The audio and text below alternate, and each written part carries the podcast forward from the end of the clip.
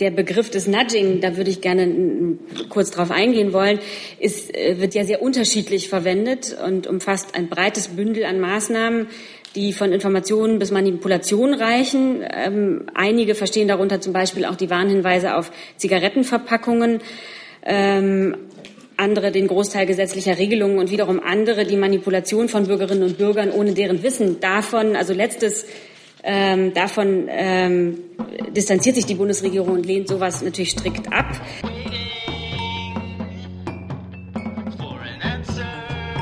Guten Tag, liebe Kolleginnen und Kollegen.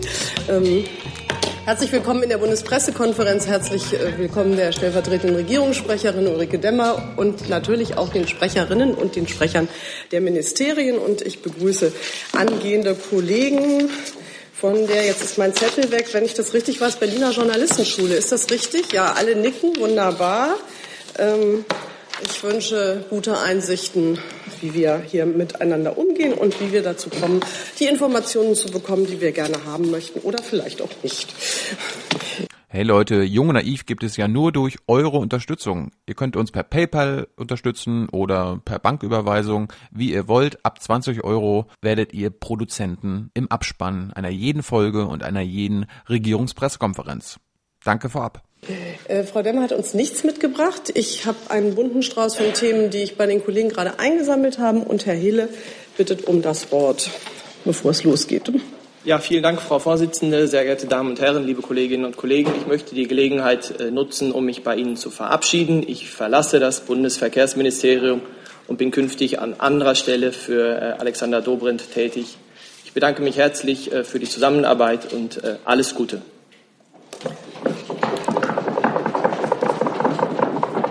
Ja, vielen Dank, Herr Hille.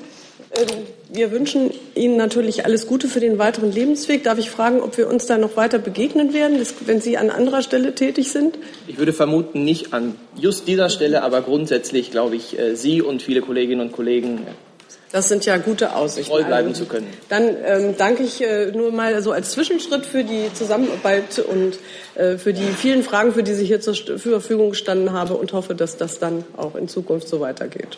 Alles Gute. Danke.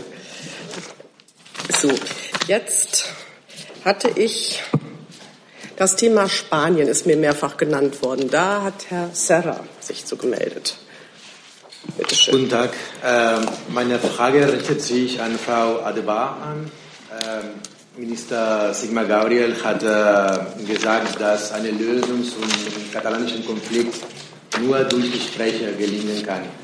Können Sie das bitte erläutern, was da genau gemeint wird? Wer könnte diese Gespräche äh, beobachten zum Beispiel? Äh, wäre eine Vermittlung, eine internationale Vermittlung äh, wichtig? Ähm, der Bundesaußenminister hat sich heute Morgen ja zur Lage in Katalonien geäußert. Ähm, aus seiner Sicht muss die Lösung ähm, in Gesprächen, aber auf der Basis der Rechtsstaatlichkeit und im Rahmen der spanischen Verfassung gelingen. Da es eine innerspanische Angelegenheit ist, muss es dort behandelt werden und auch die Akteure vor Ort müssen dann miteinander reden im Rahmen der spanischen Verfassung. Ähm, Entschuldigung, aber Sie sagen immer noch, das ist eine innere Angelegenheit nach den Ereignissen von den letzten Tagen und nach alle Titelseiten von der deutschen Presse zum Beispiel? Die, Sie können gerne noch mal nachlesen, was der Bundesaußenminister heute gesagt hat. Ähm, ja, meine Antwort steht so. Jetzt hatte ich aber noch weitere Nachfragen zu Katalonien. Ich glaube, aus äh, Jessen war das, Entschuldigung. Bitte schön. Ja. Dennoch ähm, bei nüchterner Betrachtung der Sachlage und den verhärteten Positionen, äh, die da in Katalonien und in Madrid äh, vorherrschen. Und es gibt ja mindestens von einer Seite der Akteure deutliche Signale, dass man sich eine, wie immer man das nennt, Moderation, ähm, Vermittlung äh, wünscht und vorstellen kann. Wäre es nicht sinnvoll, wenn von Seiten der EU oder auch einzelne Mitgliedstaaten, Regierungen, die hohes Ansehen genießen, Signale gegeben ähm, werden, dass man sich für eine solche Rolle, für eine solche Unterstützung bereithält im Rahmen der spanischen Verfassung? Also nein, ich kann mich da Frau Adebar voll anschließen. Es handelt sich um eine innerspanische Angelegenheit. Die muss aus unserer Sicht im Rahmen der demokratischen und verfassungsmäßigen Ordnung Spaniens erfolgen. Das ist doch aber nicht notwendigerweise ein Widerspruch, Frau Demmer. Äh, Frau Demmer wir reden doch ähm, seit Tagen oder fast Wochen um diesen äh, Punkt rum. Sie haben formal völlig recht, aber Sie wissen auch, und es gibt genug historische Beispiele, dass man Verfahren finden kann, die auf dem Boden einer Rechtsstaatlichkeit und Ordnung stattfinden, wo gleichwohl Rat, Vermittlung von außen angenommen wird. Das hebelt sich doch nicht gegenseitig aus. Sie müssen sich doch nicht hinter der Formalie verstecken. Also ich würde mir Ihre äh, Interpretation unseres Verhaltens auch gar nicht zu eigen machen wollen. Aber es hat sich an der Haltung nichts geändert. Also es bleibt aus unserer Sicht eine innerspanische Angelegenheit, bei der wir eine Vermittlerrolle nicht anstreben. Ähm, wir sind der festen Überzeugung, dass der Konflikt im Dialog und innerhalb der demokratischen und verfassungsmäßigen Ordnung Spaniens gelöst werden muss. Es geht uns darum, dass die Verfassungsordnung und die Einheit Spaniens erhalten äh, bleiben und die Rechte und Freiheiten aller Bürger garantiert werden. Und wir begrüßen die klare Haltung des spanischen Premiers dazu. Gibt es weitere Fragen zu Spanien? Bitte nochmal, Herr Sarra. Ähm, Entschuldigung, ich hätte gern eine Bewertung äh, zu, dem, zu der Erklärung des katalanischen Ministerpräsidenten von gestern. Äh, Sie haben die bestimmt gehört, gehe ich davon aus.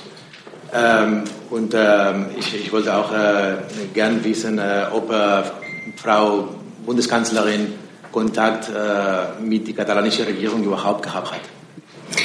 Also ich äh, kann eben mit Blick auf gestern Abend ergänzen, dass jedwede Unabhängigkeitserklärung von katalanischen Institutionen illegal und inakzeptabel wäre und sie auch keinerlei Anerkennung finden würde. Ähm, was unsere Erwartungen für die nächsten Tage und Wochen angeht, würde ich gerne darauf hinweisen, was die Bundeskanzlerin gestern Abend noch betont hast, hat. Ähm, sie hat gesagt, ich hoffe, dass ein Dialog in Gang kommen kann und Lösungen gefunden werden, die der spanischen Verfassung entsprechen. Ähm, sie hatte ja mit dem äh, spanischen Premier telefoniert äh, jüngst. Darüber hinaus kann ich Ihnen dazu nichts sagen. Okay, Herr Jung dazu. Frau Adebar, Herr Gabriel hat gesagt, eine einseitige Ausrufung, Ausrufung der katalanischen Unabhängigkeit wäre unverantwortlich. Welche Art von Ausrufung wäre verantwortlich? Der Bundesaußenminister hat sich in seiner Antwort, also hat sich in seiner Äußerung ähm, gestern auf die gestrige, gestrigen ähm, Rede in ähm, Barcelona und auf den aktuellen Stand berufen. Über andere Fragen möchte ich nicht spekulieren. Das ist eine Reaktion heute Morgen und die steht so da. Gut. Ich würde das Thema Spanien, Katalonien jetzt verlassen, sehe keine weiteren Fragen dazu und sage noch mal, wir sind heute auf eine knappe Stunde begrenzt, weil sich eine Pressekonferenz anschließt. Äh, dann ist mir mehrfach das Thema Türkei genannt worden, unter anderem von Frau Wort. Ähm, zunächst eine Frage an Frau Demmer. Kanzlerin Merkel trifft sich ja heute mit Herrn Tusk, um den EU-Gipfel nächste Woche äh, vorzubereiten. Ist das Treffen schon erfolgt und können Sie daraus berichten? Und äh, vielleicht darüber hinaus wird der Umgang äh, mit der Türkei nächste Woche dann in Brüssel eine Rolle spielen. Ja, also das Treffen mit Tusk ist erst heute Abend äh, und über das, was Herr Seibert hier schon zu dem Treffen gesagt hat, dass es da eben natürlich um die Fortentwicklung der Europäischen Union geht, kann ich Ihnen nichts sagen. Ich möchte da dem Gespräch nicht vorgreifen. Ähm, was ähm, die Gespräche auf EU-Ebene zum Thema Türkei anbelangt, ähm, Euro, der Europäische Rat wird sich bei seinem Treffen am 19. und 20. Oktober natürlich auch äh, über die Beziehungen der Türkei äh, unterhalten. Dabei soll es umfassend um alle Aspekte der Beziehungen zwischen der, EU, zwischen der EU und der Türkei gehen. Ähm, es ist üblich, dass die Europäische Kommission für eine solche Aussprache einen mündlichen und schriftlichen Bericht zur Information des Europäischen Rats vorlegt. So wird das also auch dieses Mal sein. Und die Kommission wird daher ihre Einschätzung des derzeitigen Standes der Beziehungen zwischen EU und Türkei darlegen. Ähm, es geht einfach darum, dass die Diskussion auf, einem Fundament, Fundam, auf einer fundierten Grundlage stattfinden kann. Vielleicht eine Nachfrage, wenn ich darf. Ähm, die Kanzlerin hatte ja im TV-Duell mit Martin Schulz angekündigt, sich also auch dafür einzusetzen, dass ähm, innerhalb der EU eine gemeinsame Linie für den Umgang mit der Türkei gefunden wird. Also kann man ähm, vielleicht daraus entnehmen oder erwarten, dass in Anbetracht der äh, Prozesse, die jetzt auch gegen deutsche Staatsbürger in der Türkei stattfinden, eine härtere Gangart angeschlagen wird, dass mehr Möglichkeiten ausgeschöpft werden? Sie kennen ja die Anpassung der äh, deutschen Türkei-Politik. Ähm, da gibt es keinen neuen Stand und auch zur Haltung der Bundeskanzlerin bei diesem Thema gibt es keinen neuen Stand. Weitere Fragen zur Türkei? Ähm, genau, Herr Jung, dann Herr Leifert. Frau Adebar, zum Prozessbeginn von Frau Tulu, äh, können Sie sagen, wer von deutscher Seite dort konkret teilnimmt? Ja, der Prozess hat heute Morgen begonnen. Es ist offenbar ein großes, äh, ein großer Andrang ähm, vor dem Gerichtssaal. Ähm, für uns bei dem Prozess dabei ist die zuständige Leiterin unserer Rechts- und Konsularabteilung, die Frau Tolu auch noch am Montag ähm, sprechen konnte. Sie ist so unser letzter Stand per SMS vor und im Saal und beobachtet den Prozess. Ähm, die Zulassung zu dem Gerichtssaal erfolgt nach bestimmten Prinzipien. Zuerst dürfen die Rechtsanwälte rein, danach Familienmitglieder, danach weitere Personen, letztlich die Presse. Es ist im Moment ein großer Andrang. Aber ähm, mein letzter Stand ist, dass wir das, wir haben auch kein Anrecht darauf, in dem Saal zu sein, aber dass ähm, unsere Leiterin der Rechts- und Konsularabteilung des Generalkonsulats Istanbul im Saal ist. Zusatz. Mich würde mal interessieren, ob das kleine Kind von Frau Tolo immer noch mit ihr in Untersuchungshaft ist. Das ist unser letzter Stand. Dann Herr Leifert. Wie geht es, Frau Tolu?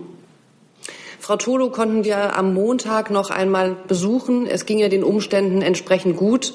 Sie sah gefasst ähm, dem Prozess entgegen und ja, den Umständen entsprechend gut.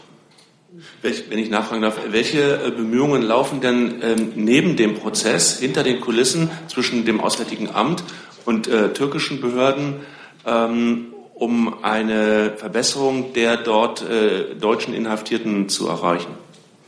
Unsere Generalkonsulate und die Botschaft in Ankara sind auf allen Ebenen vom Botschafter ähm, und dem Generalkonsul bis zu den Kolleginnen und Kollegen der AK-Abteilung in ständigen Kontakt mit den Anwälten, ähm, auch mit den Örtlichkeiten, in denen die deutschen Gefangenen sitzen und natürlich mit der türkischen Regierung, um ähm, Verbesserungen zu erreichen und um unsere konsularische Betreuung sicherzustellen und den Kontakt ähm, zu den Gefangenen eben gut aufrechterhalten können und die Hilfe, die wir leisten können, auch leisten zu können.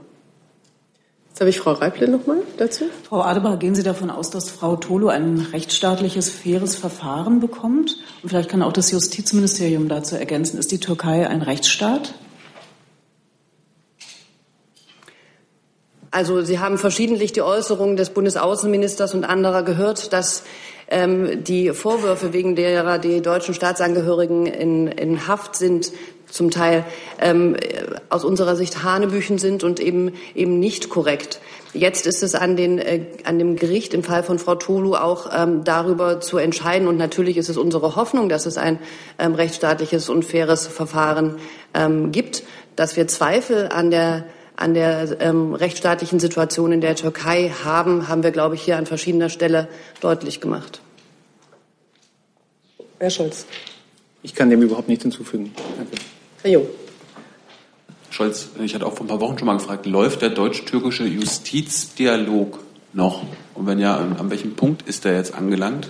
Und Frau Adebar, äh, nur zu Verständnis, die SZ schreibt heute, dass Mitarbeiter des deutschen Konsulats äh, Frau Tulu jede Woche besuchen. Stimmt das? Also seit wann wird sie wöchentlich besucht?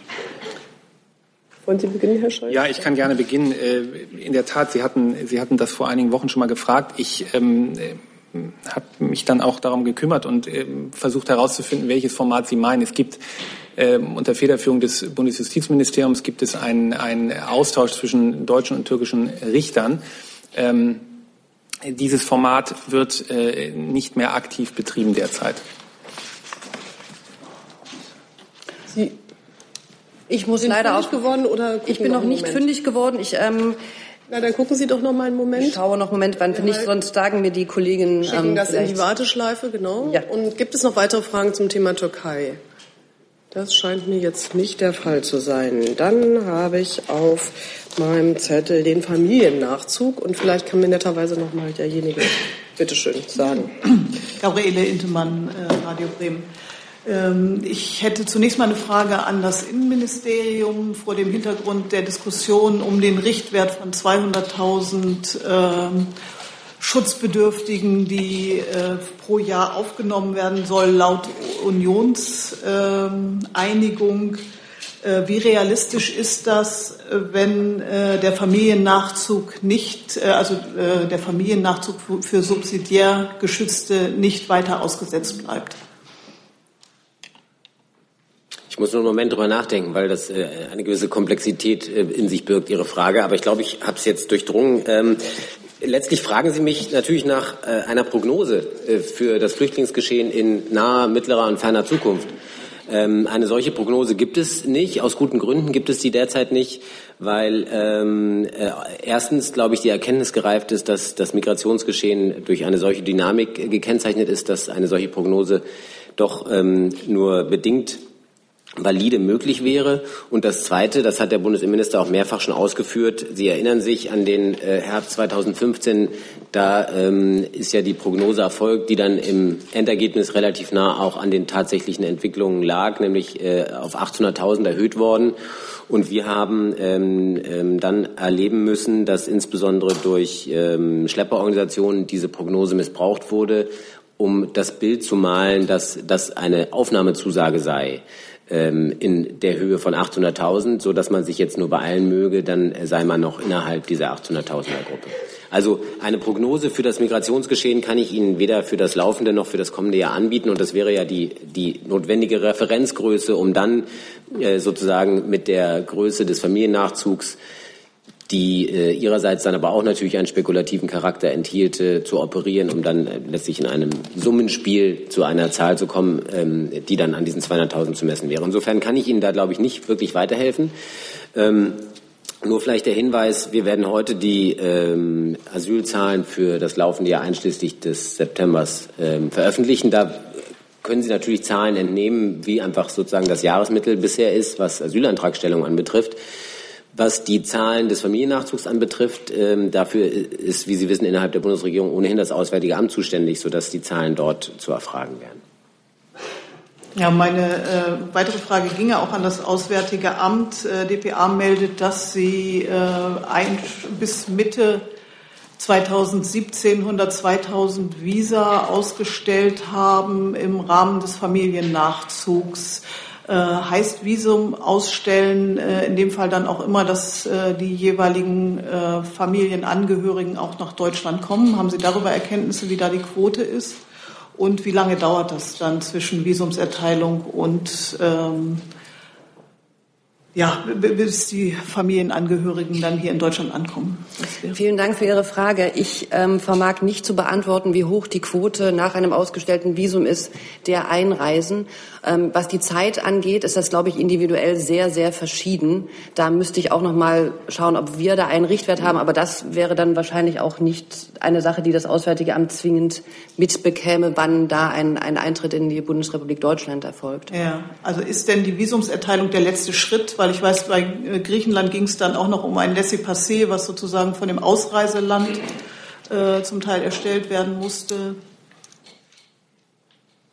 Wissen Sie das? Sie meinen, ob es nach der Erteilung eines Visums zur Einreise in die Bundesrepublik noch, noch einen weiteren Schritt Schritte zur, zur, Ausreise aus dem Land? Ich denke, das, das wird unterschiedlich sein, kann ich, äh, kann ich Ihnen im Moment aber leider auch nicht beantworten. Ja. Müssen wir noch mal nachreichen. Okay.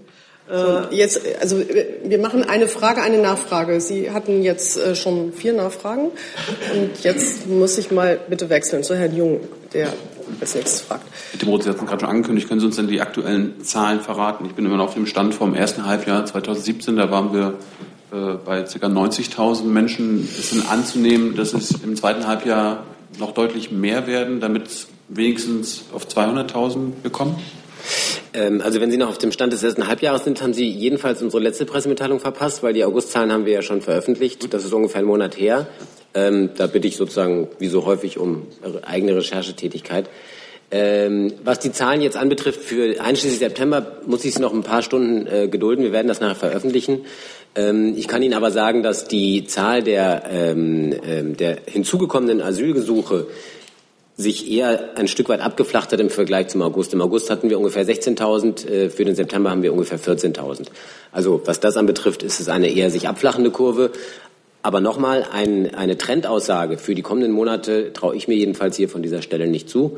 Ähm, es gibt eine Entwicklung, es gibt ein Jahresmittel und da wird man, was die Asylgesuche anbetrifft, jedenfalls, äh, denke ich, ein sehr vernünftiges Bild haben in den nächsten Stunden. Dann ist ja davon auszugehen, wenn man das jetzt äh, hochrechnet, dass äh, wir unter 200.000 bleiben. Frau Demmer, äh, welche Anstrengungen wird die Bundesregierung unternehmen, dass es zumindest auf die 200.000 äh, hinausläuft? Also braucht Deutschland mehr Flüchtlinge? Ähm, also ich mache mir jetzt die Art und Weise Ihrer Fragestellung nicht zu eigen, aber ich würde gerne noch mal die Gelegenheit nutzen, die Flüchtlingspolitik dieser Bundesregierung ähm, äh, zu erklären. Ähm, wie schon seit dem Spätsommer 2015 ähm, möchte die Bundesregierung die Zahl der nach Deutschland und Europa flüchtenden Menschen weiter nachhaltig reduzieren. Es geht darum, Fluchtursachen äh, zu bekämpfen in den Herkunftsländern der Menschen. Ähm, wir gehen entschlossen gegen kriminelle Schlepper vor und wir arbeiten an einem immer besseren europäischen Außengrenzschutz. Äh, und dabei haben wir bereits deutliche Fortschritte gemacht, sodass wir heute sagen können, dass die Ereignisse von 2015 sich so nicht wiederholen werden. Jetzt geht es dort bitte weiter zum selben Thema. Genau, Kirsten Gierschig, Bayerischer Rundfunk. Eine Frage an Frau Adebar. Da geht es nochmal um die Anträge auf Familiennachzug. Ähm, das Ministerium schätzt laut DPA, dass bis Ende 2018 ca. 100.000 bis 200.000 dazukommen könnten. Ist bei diesen Zahlen davon auszugehen, dass die Personen auch Visa erhalten, zum einen. Und das Zweite ist, es ging um Syrer und Iraker und liegen da zu anderen Nationalitäten auch Zahlen vor. Die liegen mir im Moment zu anderen Nationalitäten nicht vor. Die könnten wir sicher zusammenstellen. Ähm, und bei dieser, bei dieser Zahl, die Sie gerade genannt haben, handelt es ähm, sich um eine Schätzung. Ähm, welche Parameter in diese Schätzung eingeflossen sind genau oder wie, wie auf die, das ist auf der Grundlage der bisherigen Zahlen entstanden. Wenn Sie da weiter reingehen wollen, wie man das, wie wir das gewichtet haben, wie diese Schätzung zustande gekommen ist, müssen wir, glaube ich, auch noch mal separat sprechen. Das habe ich jetzt auch nicht, nicht hier. Also ich habe gelesen, es beruht auf diesen Terminbuchungen und da wäre noch mal Genau. Es beruht auf die Frage, ob sich dann um, aber wahrscheinlich müssen Sie das auch nachschauen, ob es sich um eine Einzelperson oder um eine Familie handelt. Die Terminbuchungssysteme sind so, dass sie ähm, zum Teil ähm, Familien, also einer buchen kann, sich da jemand mit dazu bucht. Manchmal sind es eben Einzeltermine. Das ist eine individuelle Sache. Und ob bei den Terminbuchungen da noch alle erscheinen, ist nochmal eine, eine zweite Sache. Insofern ist das wirklich eine sehr, sehr, sehr grobe Schätzung auf, auf Grundlage der bisherigen Entwicklung. Dann geht es mit Herrn Jessen weiter. Ja, auch nochmal Thema Terminbuchung. Die Zahl, dass es sich da um etwa 70.000 äh, handelt, die bei den entsprechenden deutschen Auslandsvertretungen vorliegt, die bestätigen Sie aber? Das ist Teil A, weil die Zahl wurde genannt. Ja, im ersten, dabei im Jahr 2015 wurden rund 70.000 Anträge bewilligt. Ähm, Anträge auf was? Unter 70.000 verstehe ich verabredete Terminbuchungen, richtig? So würde ich das auch verstehen, ja. Also es gab Terminbuchungen. Auf Grundlage dieser Terminbuchung gab es einen Termin und ein Visum wurde im, nach dem Termin in dem jeweiligen Konsulat ähm, ausgestellt. Dann habe ich die Pressemitteilung anders verstanden. Okay. Ähm, die sagt nämlich vom Wortlaut her, dass derzeit bei den entsprechenden deutschen Auslandsvertretungen etwa 70.000 Terminbuchungen verabredet seien aus denen man dann hochrechnen könne, äh, wenn die Kriterien der vergangenen Jahre angelegt würden, dass im nächsten Jahr daraus resultierend 100 bis 200.000 Nachzügler resultieren können. Es äh, wäre mir wichtig, wenn wir klar hätten, was diese 70.000 sind. Die Frage, die sich anschließt, wenn es tatsächlich 70.000 verabredete Terminbuchungen sind, wie wird mit diesen Gesprächen verfahren im Lichte der Tatsache, dass das ja auch Thema von Sondierungs- und vielleicht Koalitionsverhandlungen ist? Also derzeit liegen an den, an den ähm, Auslandsvertretungen, die es betrifft, circa 70.000 Buchungen vor. Die Zahl ist korrekt. Es ist auch die gleiche Zahl, dass im Jahr 2015 70.000 Anträge bewilligt wurden. Daher, daher, die, ähm, daher die gleiche Zahl. Das ist korrekt. Und Ihre letzte Frage war noch mal. Ja, ähm, das Thema äh, Familiennachzug ist eben Bestandteil von, äh, von Sondierungs-, möglicherweise Koalitionsgesprächen. Dann, wie wird vor dem Hintergrund, dass das politische Verhandlungsmasse ist, ähm, mit diesen äh, Terminbuchungen, mit den Begehren, mit den Anträgen, die da möglicherweise gestellt werden, resultierend verfahren? Ich kann dazu nur sagen, von einem, einem technischen Aspekt, diese Terminbuchungen stehen in den, in den äh, betroffenen Botschaften und Konsulaten in, den, ähm, in dem Raum und die Terminbuchungen werden abgearbeitet nach ihrem Eingang und so, wie sie da sind. Also kein auf die lange Bank schieben. Wir arbeiten unsere Termine ab. Ähm, ja. Dann habe ich Herrn Leifert jetzt auch zu diesem Thema. Ich bin einigermaßen verwirrt. Ich weiß nicht genau, Sie sagten 2015 70.000 Anträge bewilligt. Und 2016 nochmal 70.000? Ähm, etwa 100.000 2016 und im ersten Halbjahr 2017 wiederum 60.000. Und was folgt aus diesen Anträgen? Kommen die hierher? Aus diesen Anträgen folgt, dass ein, ähm, dass, das ist die Zahl der im Visumsverfahren bewilligten Anträge für Familiennachzug. Damit ist das Verfahren an den Vertretungen abgeschlossen. Wir hatten die Frage schon, wie es dann weitergeht. Darüber vermag ich von dieser Stelle hier keine Auskunft zu geben. Das ist auch sehr individuell. Aber ein Antrag gilt für eine Person oder kann ein Antrag auch für Ehefrau mit drei Kindern bedeuten? Ein Antrag ist eine Person. Ein Visumsantrag ist ein Visum für eine Person. Okay. Können wir das Thema Familiennachzug jetzt verlassen mit Nein. Nein. Also, ich, weil die Zahlen noch nicht klar sind. Sozusagen, weil ich schon eine Nachfrage hatte, gerne einem anderen Kollegen Gelegenheit geben, seine Frage zu stellen, bevor ich mich an Herr Junge hinter äh, opfert sich gerade für Sie, Herr Leifert. Frau Adebar, ich, ich, erinnere mich an eine legendäre äh, Bundespressekonferenz hier äh, Ende November 2015. Da ging es um den äh, sogenannten Faktor beim Familiennachzug, wo das BMI hier mit äh, Faktoren von drei bis vier äh, also die hat die propagiert hier, haben, haben sie als deutlich falsch herausgestellt, also dass 300 bis 400 Prozent der hier ähm, der Flüchtlinge hier noch mehr nachholen, also drei bis viermal mehr Menschen. Herr Schäfer hatte damals von einem äh, Faktor von 0,013 gesprochen, also 1,3 Prozent. Er hatte das äh, mit 6.000 von 450.000 Menschen äh, genannt. Haben Sie jetzt äh, valide Zahlen mittlerweile? Also das wird sich ja wahrscheinlich in der Mitte irgendwo eingependelt haben. Also Johannes. wie viel Familiennachzug, wie viele Menschen an Familiennachzug kommt auf einen hier, auf einen Flüchtling? Liegen mir jetzt hier im Moment nicht vor. Muss ich nachfragen, ob es ähm, derartige Sachen ähm, gibt. Hält das BMI noch an den Faktor 3? Na, ich kann, ich kann jedenfalls, wie so häufig, Herrn Jung erstmal darum bitten, ähm, wenn er schon das BMI zitiert, das zutreffend zu tun, denn wir haben jedenfalls keinen äh, Richtwert propagiert, so wie Sie es sagen. Das ist schon mal ziemlich neben der Sache. Und im Übrigen ähm, weise ich darauf hin, dass wir zitiert haben, und das war in der Zeit genauso, das ist auch nachrecherchierbar, dass es sehr wohl Expertenmeinungen gibt, die von solchen Quotienten ausgehen. Das war das korrekte Zitat. Daran hat sich auch bis heute nichts geändert. Solche Expertenmeinungen gibt es nach wie vor. Insofern ähm, kann ich Ihnen zwar Ihre konkrete Frage nicht beantworten in der Mangelung eigener Zuständigkeit, aber äh, doch darum bitten, ähm, uns richtig zu zitieren. So, jetzt nochmal.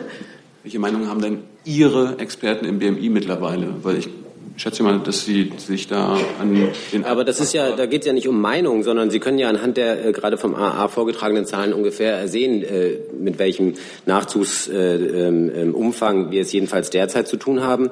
Alles andere, ähm, eine valide Aussage, was das äh, für die Zukunft bedeutet, würde wiederum ja einen sehr großen spekulativen Umfang haben. Denn es geht ja nicht nur um die Frage, wer ist potenziell äh, familiennachzugsberechtigt, ähm, welche Schutz, äh, äh, Schutzgrade sozusagen berechtigen zum Familiennachzug, also derzeit eben nicht der äh, subsidiäre Schutz, sehr wohl aber der nach Genfer Flüchtlingskonvention und nach Asylrecht, sondern es ist ja auch die Frage, wer von den Betroffenen will davon in, dann auch tatsächlich oder wird davon tatsächlich Anspruch, ähm, äh, diesen Anspruch ähm, annehmen. Wer wird das tatsächlich nutzen? Das ist ja eine spekulative Frage, die erschließt sich ja nicht von außen. Das kann man ja nicht prognostizieren. Das eine ist die rein faktische Frage, wie, wie viele Menschen hätten potenziell einen Anspruch. Und die zweite Frage wäre ja, wie viele Menschen machen von diesem Anspruch Gebrauch? Die kann ich Ihnen nicht beantworten. Herr Leifert. Ja, ich hänge noch mal an diesen Zahlen. Ähm, ich weiß nicht, ob Herr Dimroth oder Frau Adebar. Ähm, das Stichwort haben Sie gerade selbst gesagt, Herr Dimroth. Subsidiär äh, Geschützte haben, da ist der, der Familiennachzug ausgesetzt. Das heißt ja nicht, dass ein solches Familienmitglied einen entsprechenden Antrag stellt, der dann, wenn ich das richtig verstehe, einfach nicht bewilligt wird, weil es zurzeit ausgesetzt ist. Sind diese Zahlen die Summe aller Anträge, inklusive derer, die nicht bewilligt werden, weil sie hier nur subsidiär geschützt sind? Oder sind das die, die bewilligt werden, weil die anderen ausgesetzt sind und daher nicht bewilligt werden? Frau Adebar, die Zahlen, die Sie jetzt genannt haben, 70.000 2015, 100.000 2016 und 60.000 erstes Halbjahr, wie differenziert sich das zwischen den hier ähm, Asyl gewährt bekommen haben, beziehungsweise denen, die nur in Anführungszeichen subsidiär geschützt sind? Ähm, das muss ich Ihnen tatsächlich nachreichen. Das, was mir hier im Moment vorliegt, ist, dass es sind die Zahlen Anträge auf Familiennachzug über das Visumsverfahren bewilligt. Ich kann Ihnen die Frage konkret hier im Moment nicht beantworten, können wir aber gerne nachreichen. Gut. Darum bitte ich. Vielen Dank. Dann nehmen wir das gerne und verteilen das dann in den normalen Kreis der Kollegen. Können wir das Thema Familiennachzug jetzt verlassen? Dann würde ich nämlich das Thema Airbus mal aufrufen und Herrn Stratmann das Wort geben. Schönen Dank, Frau Wefers. Eine Frage an das BMW.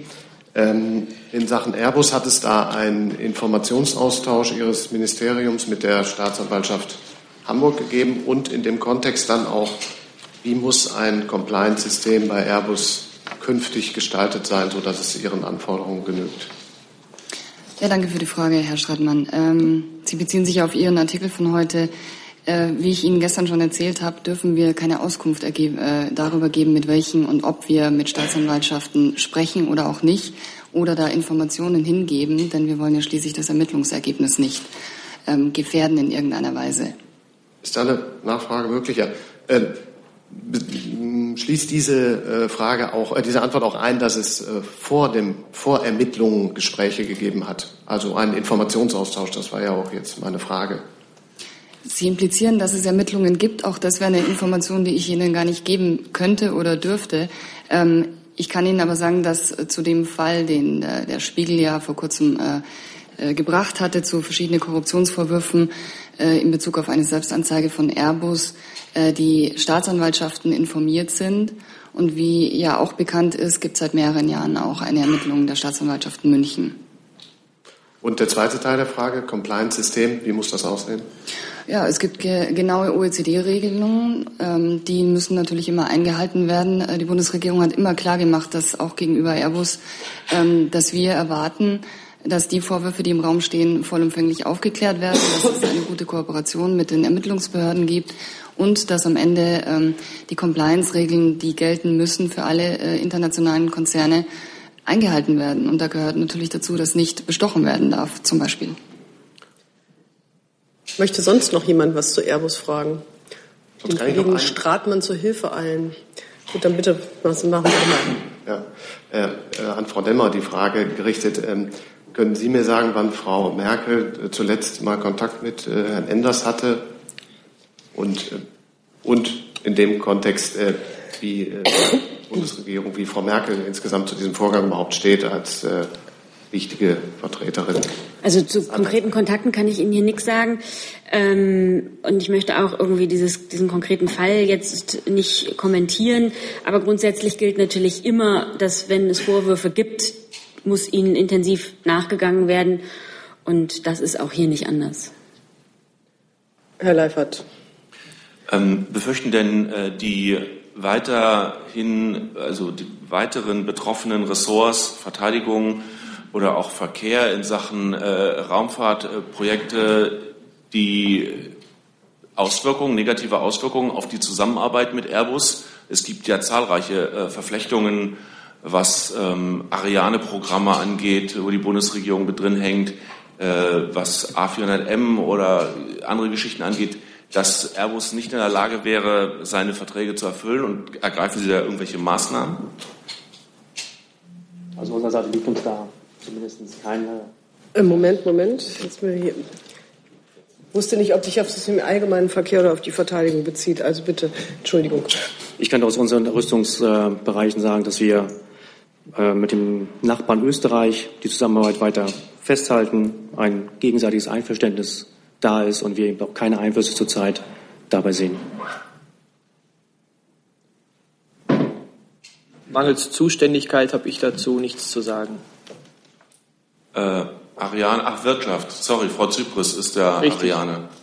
Sagen Sie was dazu, Frau Alemani? Äh, ich kann sagen, dass wir jetzt, wenn Sie die Korruptionsvorwürfe, man muss ja mal genau schauen, über welches Themengebiet man in dem Bereich spricht, äh, wenn Sie von den Korruptionsvorwürfen sprechen, äh, sind wir im Haus tatsächlich betroffen, wenn es um Hermesdeckungen geht. Seit Airbus sich ähm, oder diese Selbstanzeige und diese Unregelmäßigkeiten vor dem Serious Fraud Office in Großbritannien zur Kenntnis gebracht hat, keine Hermesdeckungen mehr ausspricht, ebenso wie das Land Frankreich und auch England. Gibt es weitere Fragen zu Airbus? Das scheint mir nicht der Fall zu sein. Dann habe ich Herrn Lautenbach mit einem ganz anderen Thema. Bitte schön. Ja, ein ganz anderes Thema an, mit der Frage an Frau Adebar. Ähm, Achso, Frau Adebar, Entschuldigung, äh, Frau Adebar wollte noch nachtragen zu den Zahlen. Ja. Vielleicht machen wir das erst und dann können Sie gleich die Dame weiter befragen. Ich kann nachtragen, die Haftbesuche bei Meshale Tulu, die nicht wöchentlich, sondern monatlich ähm, faktisch stattgefunden haben. Wie bitte? Es war der kluge Kollege, der mit dem Umgang mit Mikros mehr gewohnt ist als ich. Ich hatte das Mikro noch nicht Ich kann die Zahlen zu den Haftbesuchen bei Frau Tolu nachreichen. Das ist nicht wöchentlich, sondern faktisch im Monatsrhythmus. Ähm, Frau Tolu konnte durch uns besucht werden am 2. Juni, 3. Juli, 1. August, 5. September, am 23. August nochmal durch den Botschafter Erdmann und am 9. Oktober. Das war die Antwort auf Herrn Jung. Gut. Also das war dies, nicht zu die Zahlen, das kommt noch mit den Visa. Ich glaube, das kommt oder das kommt ähm, hinterher. Gut, jetzt Herr Lautenbach mit. Ja, jetzt das andere Thema, Völkermord an den Herreros. Ähm, in New York geht morgen das Verfahren einer Sammelklage gegen Deutschland ähm, in dieser Frage weiter. Die Bundesregierung hatte bisher gesagt, äh, man habe keine Anklageschrift erhalten und nähme nicht teil. Die Frage lautet, haben Sie inzwischen diese Anklageschrift oder die Streitschrift äh, bekommen? Sind, sind wir, ist Deutschland dort vertreten und mit welchen Argumenten tritt äh, die Bundesregierung dort auf?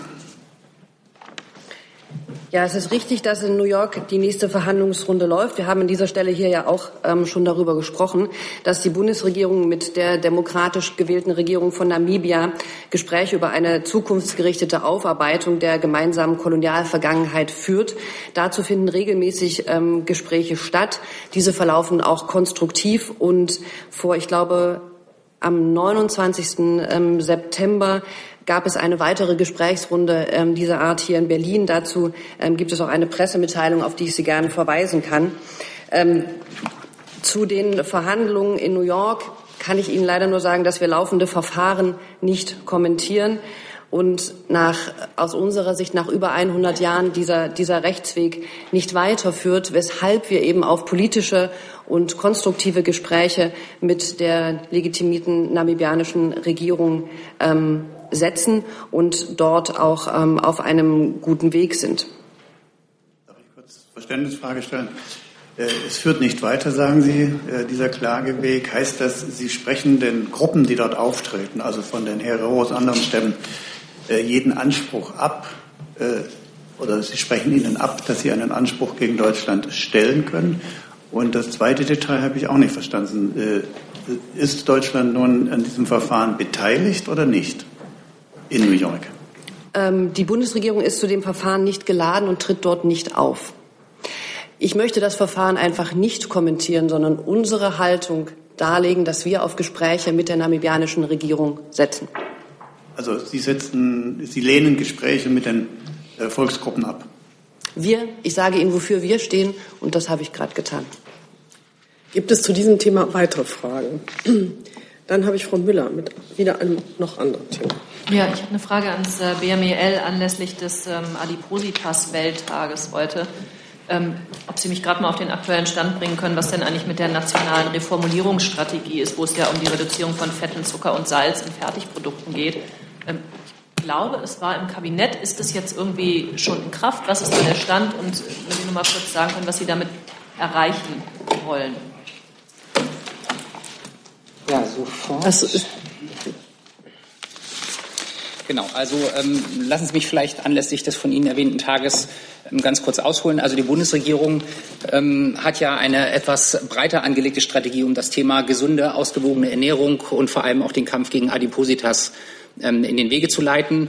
Das besteht aus mehreren Aspekten. Ein Thema ist sicherlich die gesunde Ernährung, ein anderes Thema ist aber auch ähm, die Bewegung. Wir haben da eine Initiative innerhalb der Bundesregierung, auch gemeinsam mit dem BMG, in Form, was genau an diesen beiden Punkten ansetzt. Wir haben ähm, Wichtig ist Verbrauchertransparenz, vor allem Verbraucherinformation, dass die Leute also wissen, was ist in den Produkten drin. Da gab es auch nennenswerte Verbesserungen in dieser Legislaturperiode. Und last not least sagt Bundesernährungsminister auch immer, wir müssen bei den Kindern, bei den Kleinsten ansetzen und deswegen Ernährungsbildung in Kita, in Schulen verbessern. Sie kennen seine Forderungen für ein Schulfach Ernährungsbildung. Also insofern nur einmal ganz grob skizziert, dass es dort viele Bestandteile gibt. Der von Ihnen angesprochene oder die von Ihnen angesprochene Reduktionsstrategie ist auch vom Bundeslandwirtschaftsminister vorgelegt worden. Da geht es darum, einzelne Inhaltsstoffe in Fertigprodukten, Zucker, Fett, Salze ähm, auf freiwilliger Basis gemeinsam mit der Lebensmittelindustrie zu reduzieren, um so zu ähm, in Anführungszeichen gesünderen Produkten zu kommen. Ähm, diese Strategie hat der Minister vorgelegt. Sie liegt im Moment im Kanzleramt und nach unseren Kenntnissen werden dazu Gespräche geführt. Das ist der aktuelle Stand. Nachfrage, wenn Sie sagen, Transparenz ist so wichtig, warum ähm, macht man das dann eigentlich nicht verpflichtend, dass auf solchen Sachen draufstehen muss, was an Fett, äh, Zucker und Salz äh, wirklich drin ist? Ähm, und unter anderem aus der Opposition kommt ja der Vorwurf, dass sich der Minister eigentlich öfter mit äh, Vertretern der Zuckerlobby trifft, als zum Beispiel mit Vertretern von Ärzten und so weiter.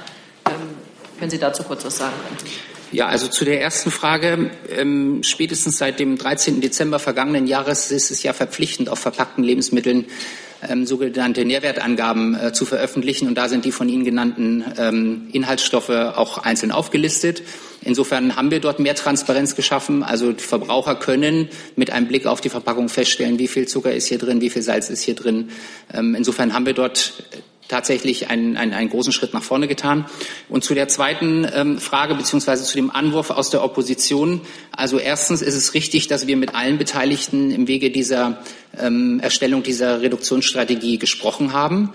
Ähm, ich kann jetzt gar nicht bewerten, ob wir mit dem einen äh, ein Gespräch mehr hatten als mit dem anderen. Aber es liegt ja auch irgendwo in der Natur der Sache, dass wenn Sie mit der Lebensmittelindustrie erreichen wollen, dass die Lebensmittelindustrie äh, freiwillig an ihre Rezepte rangeht und ähm, Salz meinetwegen reduziert oder Zucker reduziert, dann müssen Sie sich natürlich auch mit den Leuten unterhalten, die das umsetzen sollen. Und ähm, insofern kann ich an diesem Vorwurf ehrlich gesagt nichts feststellen und schon gar nichts Skandalöses. Herr Leifert. Anderes Thema. Anderes Thema. Ist das Thema erschöpft für heute? Gut, dann habe ich Herrn Pawutzki mit zwei außenpolitischen Themen. Vielleicht fangen wir mal mit dem einen an. Genau, guten Tag. Alexander Pawutzki von RT Deutsch. Das eine Thema wäre NATO, also an Herrn Fenrich und Frau Demmer. Stellen Sie mal erst die NATO-Frage, bitte. Erst die NATO-Frage. Na, oder die andere, aber jetzt erstmal ein genau. Thema.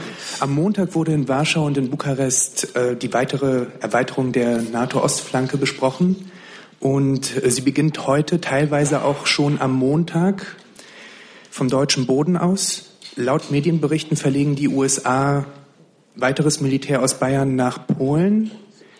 Wie lautet die Position der Bundesrepublik zur weiteren Aufrüstung der NATO-Ostflanke? Danke. Wer fühlt sich da berufen, darauf zu antworten? Das Verteidigungsministerium. Die, ganz, die Frage kann ich zurzeit nicht richtig einordnen, vor dem Hintergrund, was Sie jetzt genau damit meinen. Sprechen Sie von den Übungen der Vereinigten Staaten, wo Sie unseren Straßen, unsere Züge nutzen, um dort Gerät von A nach B zu transportieren? Was ich meine, ist tatsächlich, dass auch in, in Absprache mit der Polnischen Republik äh, final von Punkt A nach Punkt B. Also wir sprechen von Wilsek äh, in Bayern nach Orzisch, nach äh, Nordostpolen. Der Transport, der am Montag angefangen hat mit einem Konvoi und heute mit einem zweiten Konvoi fortgesetzt wird. Das, die, die Medienberichte, die ich meine, sind einerseits Aussagen von der Website der... Was ist denn die Frage dazu? Genau, also die Frage ist ganz einfach nur. Äh, die Bundesrepublik beziehungsweise Sie als Repräsentant der, des Verteidigungsministeriums ganz allgemeine Frage. Was halten Sie von der recht aktuellen und auch jetzt schon äh, in Warschau und in Bukarest besprochenen, aber nicht angesprochenen äh, konkret angesprochenen ähm, Erweiterung der, der NATO-Kräfte auf polnischem Gebiet. Okay, vielleicht mal zur Einordnung. Wenn Sie Warschau ansprechen, ist das meiner Auffassung nach die Positionierung von temporären Soldatinnen und Soldaten in den baltischen Staaten und in Polen. Das wurde in Warschau besprochen, nennt sich im Englischen Enhanced Forward Presence, um den baltischen Staaten die Sicherheit zu geben, ausgebildet zu sein und sich auch entsprechend weiterzuentwickeln. Deutschland beteiligt sich daran auch in Litauen sowie die anderen Nationen in anderen entsprechenden äh, Ländern. Und das ist, wie, wie gesagt, ein, ein, ein äh, Entschluss und Beschluss der NATO, den wir zusammen zugestimmt haben, um den Ländern das Gefühl und die Sicherheit zu geben, sich in ihrem Land sicher zu fühlen. Und dann hatten Sie noch eine Frage zur Ukraine. Genau, die kann ich gleich sofort jetzt stellen. Bitte. Super, vielen Dank. Ähm, also meine Frage zur Ukraine würde ich wahrscheinlich an Frau Demmer stellen. Und zwar, ähm, genau, am, es war am 2. Oktober ähm, da hat die Vizepräsidentin des ukrainischen Parlaments, Oksana Sirioid, folgendes Statement auf Facebook veröffentlicht. Zitat. Ich wurde am Freitag benachrichtigt, dass Bundeskanzlerin Merkel möchte, dass wir für die Verlängerung des Gesetzes über den Spezialstatus der okkupierten Gebiete von Donetsk und Lugansk stimmen. Die Gültigkeit des Gesetzes läuft am 18.10. diesen Jahres aus. Meine Frage wäre, Braucht das ukrainische Parlament eine so eindringliche Intervention von außen bei innenpolitischen Entscheidungen? Ähm, ich kenne jetzt die Facebook-Bemerkungen nicht, die Sie ansprechen, aber ich kann Ihnen ganz allgemein sagen, dass das Sonderstatusgesetz von 2014, wie Sie zu Recht sagen, in diesem Monat ausgelaufen wäre. Äh, und es ist die Grundlage für die auch im Minsker Maßnahmenpaket festgeschriebenen Sonderrechte der Verwaltung in bestimmten Gebieten der Regionen Donetsk und Luhansk die gestrige, Ver also nee, nicht die, die Verlängerung, ähm, die letzte Woche erfolgt ist, war daher ein wichtiger Schritt bei der Umsetzung der Minsker Vereinbarungen, zu dem die Bundesregierung Staatspräsident Poroschenko beglückwünscht. Genau. Ähm, dass äh, die Aussage, das war kein kurzes Facebook-Kommentar, sondern ein ziemlich ausgiebiges Facebook-Statement von einem hochrangigen Parlamentarier des, äh, der ukrainischen Regierung. Ähm, Dazu möchten Sie nichts sagen. Also ich habe ja gesagt, ich kenne das nicht, deswegen kann ich das hier nicht kommentieren. Danke. Gibt es weitere Fragen zur Ukraine? Das scheint mir nicht der Fall zu sein. Dann geht es mit dem Kollegen und einem anderen Thema weiter. Frau Demmer, Frau Demmer zwei Fragen. Es gibt ähm, aktuelle Berichterstattungen der Zeit nochmal zum Thema U-Boot-Deal mit Israel, also die drei U-Boote, deren äh, Export erstmal nicht genehmigt worden ist vor der Bundestagswahl. Nun berichtet die Zeit, dass äh, Israel nochmal hochrangig bei der Kanzlerin selber ähm, Anfang September da interveniert hätte, diesen Deal endlich zu genehmigen. Deswegen meine Frage, hat es ein solches Treffen gegeben, wo Israel nochmal darauf gedrängt hat oder zumindest sich gewünscht hat, diese, diesen U-Boot-Deal zu genehmigen? Ehrlich gesagt, ich weiß nicht, ob ich Ihnen da was zu sagen kann. Wenn ich Ihnen was dazu sagen könnte, würde ich das nachreichen. Und dann hätte ich äh, einen Nachsatz vielleicht ans Kanzleramt und auch ans Auswärtige Amt. Also es wurde ja schon mehrmals nach den Korruptionsermittlungen rund um diesen U-Boot-Deal gesprochen, wo also im Raum steht, ähm, dass ThyssenKrupp äh, Lobbyisten dort in Israel ähm, Schmiergeldzahlungen getätigt hat und so weiter. Wie ist eigentlich, vor Monaten wurde immer gesagt, wir beobachten diesen Fall sehr genau. Gibt es mittlerweile eine halbwegs konsolidierte Einschätzung? Welches Ausmaß dieses, dieses Korruptionsverfahren haben und welche Rolle spielt dabei, dass zum Beispiel der deutsche Botschafter sich 2015 laut diesem Zeitbericht mit zwei Beschuldigten in dieser Korruptionsaffäre getroffen hat. Von meiner Seite ähm, dazu von hier aus im, im, Moment kein Stand. Ich habe das, ähm, diesen Zeitartikel auch noch nicht gelesen. Deswegen, deswegen würde ich jetzt von dieser Stelle aus auch nicht zu eventuellen ähm, Inhalten Stellung nehmen. Dann habe ich die Kollegin dort mit einem anderen Thema. Christian Spitzer vom MDR eine Frage an das Umweltministerium. Die Süddeutsche Zeitung berichtet ja heute, dass ähm, die Bundesregierung ihre selbstgesteckten Klimaziele weit verfehlen wird. Von 32 Prozent ist da jetzt die Rede. Können Sie diese Zahlen bestätigen? Was sind das für Zahlen? Sind das Prognosen oder ist das eine Neubewertung? Und wo sehen Sie die Ursachen und Gründe dafür? Herr Fichtner. Ja, kann ich gerne machen. Ähm, die Zahlen Sie genannt haben, das sind überschlägige Berechnungen, die kann ich Ihnen bestätigen. Ähm, zur Einordnung. Ähm, die Bundesregierung hat schon vor zehn Jahren sich das Ziel gesetzt, ähm, bis zum Jahr 2020 40 Prozent Treibhausgasemissionen gegenüber 1990 zu reduzieren. Ministerin Hendricks hat dann seit ihrem Amtsantritt immer wieder laut und deutlich darauf hingewiesen, dass wir zusätzliche Anstrengungen brauchen, um dieses Ziel zu erreichen. Wir haben daraufhin ein Aktionsprogramm Klimaschutz entwickelt, mehr als 100 Maßnahmen, die alle einen Beitrag zur Schließung dieser Lücke erbringen. Ohne dieses Programm wären wir ähm, bei einer deutlich dramatischeren Situation, als wir es jetzt ohnehin schon sind.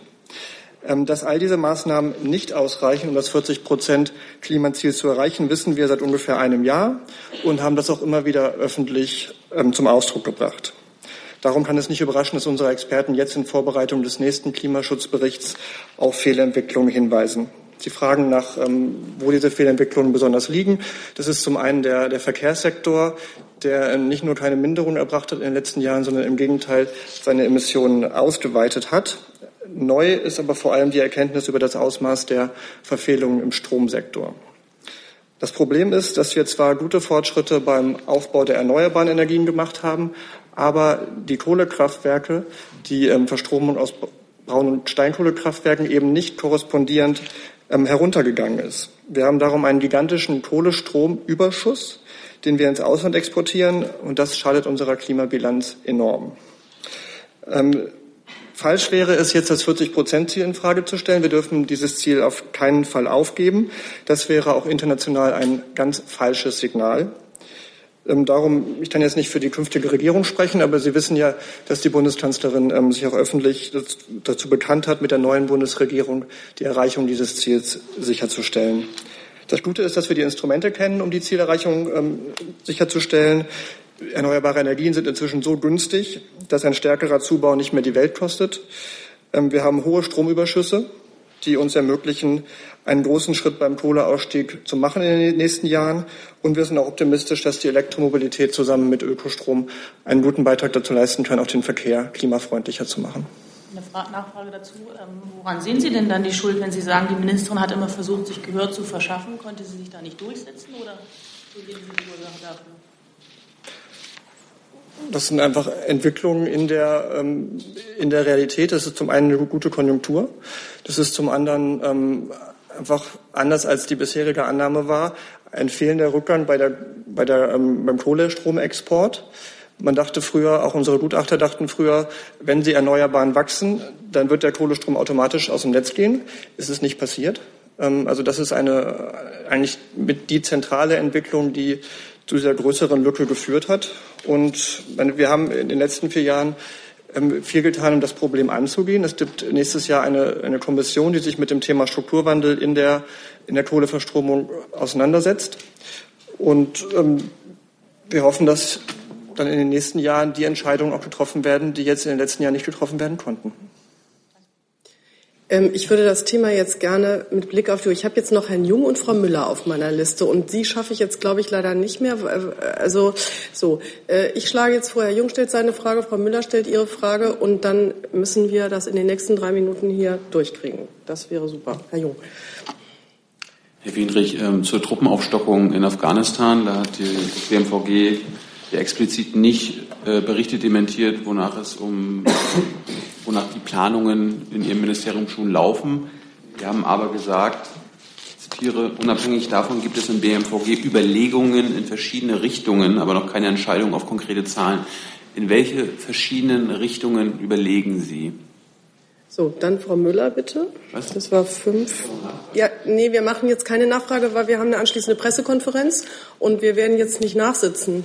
Ähm, deshalb, Frau Müller angesichts des Wirtschaftsnobelpreises für Richard Thaler, was eine Nudging-Projektgruppe im Kanzleramt ähm, so macht, ähm, wie Sie da Bilanz ziehen würden, war das ein Erfolg? Was ist erreicht? Welche Projekte gab es da und wird die eigentlich weitergeführt?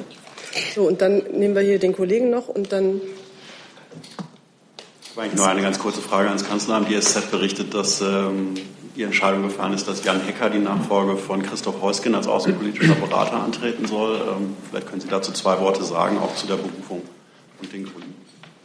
Okay. Sollen wir es rückwärts machen? Also dann sage ich schnell ja, zu Herrn Hecker was. Die vakante Stelle des außen- und sicherheitspolitischen Beraters der Bundeskanzlerin wird neu besetzt. Morgen wird die Funktion des Abteilungsleiters 2 Jan Hecker übertragen. Die Bundeskanzlerin kennt und schätzt Herrn Hecker äh, aus seiner derzeitigen Tätigkeit. Seine bisherige Arbeit als Leiter des Koordinierungsstabs Flüchtlingspolitik war für die Bundesregierung von zentraler Bedeutung. Er wird diese Funktion zunächst auch beibehalten und die Bundeskanzlerin freut sich auf die Zusammenarbeit. So, wie gut, jetzt, dass Sie Ihre Frage noch gestellt haben. So, jetzt geht's so, weiter. Frau Müller, ähm, ich nehme an, Sie ähm, fragen nach der ähm, Strategie der Bundesregierung wirksam regieren die allerdings mit Nudging nichts zu tun hat. Ähm, denn das war nun keine Nudging-Einheit, sondern es ging darum, die zum Zusammenarbeit mit Bundesministerien ähm, zu testen, ähm, alternative Gestaltungs- und Umsetzungsmöglichkeiten politischer Vorhaben.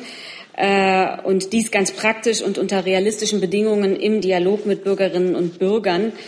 Ähm, der Begriff des Nudging, da würde ich gerne kurz darauf eingehen wollen, ist, äh, wird ja sehr unterschiedlich verwendet und umfasst ein breites Bündel an Maßnahmen, die von Informationen bis Manipulation reichen. Ähm, einige verstehen darunter zum Beispiel auch die Warnhinweise auf Zigarettenverpackungen. Ähm, andere den Großteil gesetzlicher Regelungen und wiederum andere die Manipulation von Bürgerinnen und Bürgern ohne deren Wissen davon, also letztes ähm, davon ähm, distanziert sich die Bundesregierung und lehnt sowas natürlich strikt ab. Ähm, aber weil Sie nun ansprechen auf äh, die Auszeichnung für Richard Taylor, ähm, das haben wir natürlich zur Kenntnis genommen und gratulieren dem Preisträger ganz herzlich. Wir müssen jetzt, gibt, kriegt Herr Jung noch eine Antwort und dann ist die Zeit wirklich um, sonst wartet die Wirtschaftsministerin vor der Tür. Das fände ich grob unhöflich, weil sie unser Gast ist. So, bitte. Eine kurze, eine kurze Antwort zum Afghanistan-Einsatz. Wie bereits schon öfter hier erwähnt, sind wir nicht in der ersten Reihe, wenn es darum geht, um unsere Truppen in diesem Land zu erhöhen. Auch zu Zahlen werde ich natürlich keine Stellung nehmen. Ich kann Sie nur auf eins hinweisen. Auf Ihre Frage hingesehen werden wir die nächsten Wochen und Monate abwarten, denn nicht nur bei uns, sondern vor allen Dingen der NATO laufen Gespräche dazu, finden Treffen statt, in denen sich diese entsprechenden Höhen und Tiefen dann abzeichnen werden. Liebe Hörer, hier sind Thilo und Tyler. Jung und Naiv gibt es ja nur durch eure Unterstützung. Hier gibt es keine Werbung, höchstens für uns selbst. Aber wie ihr uns unterstützen könnt oder sogar Produzenten werdet, erfahrt ihr in der Podcast-Beschreibung. Zum Beispiel per PayPal oder Überweisung. Und jetzt geht's weiter. Sie, Sie wollen noch was nachliefern? Ein Satz zum Nudging einfach noch. Also zu der, äh, also weil ich doch noch lieber die Projektgruppe noch mal einmal erklären wollen würde. Ähm, eben, weil es keine Nudging-Einheit ist, würde ich doch gerne noch ein paar Worte darauf verwenden, dass die Projektgruppe von Anfang an einen empirischen Ansatz verfolgt hat, der politische Vorhaben und Verwaltungshandeln stärker an, an der Perspektive des Bürgers ausrichtet. Und dem diente der verstärkte Einbezug sozialwissenschaftlicher Erkenntnisse und Methoden, wie zum Beispiel qualitative Interviews und randomisierte, kontrollierte Feldstudien Zudem werden, wo dies möglich ist, Maßnahmen mit Bürgerinnen und Bürgern gemeinsam entwickelt. Das war's, was ich. Dann hoffe ich, dass das auch noch Einzug in die Berichterstattung findet. Vielen Dank für Ihr Kommen. Vielen Dank unseren Gästen und ich schließe die Pressekonferenz.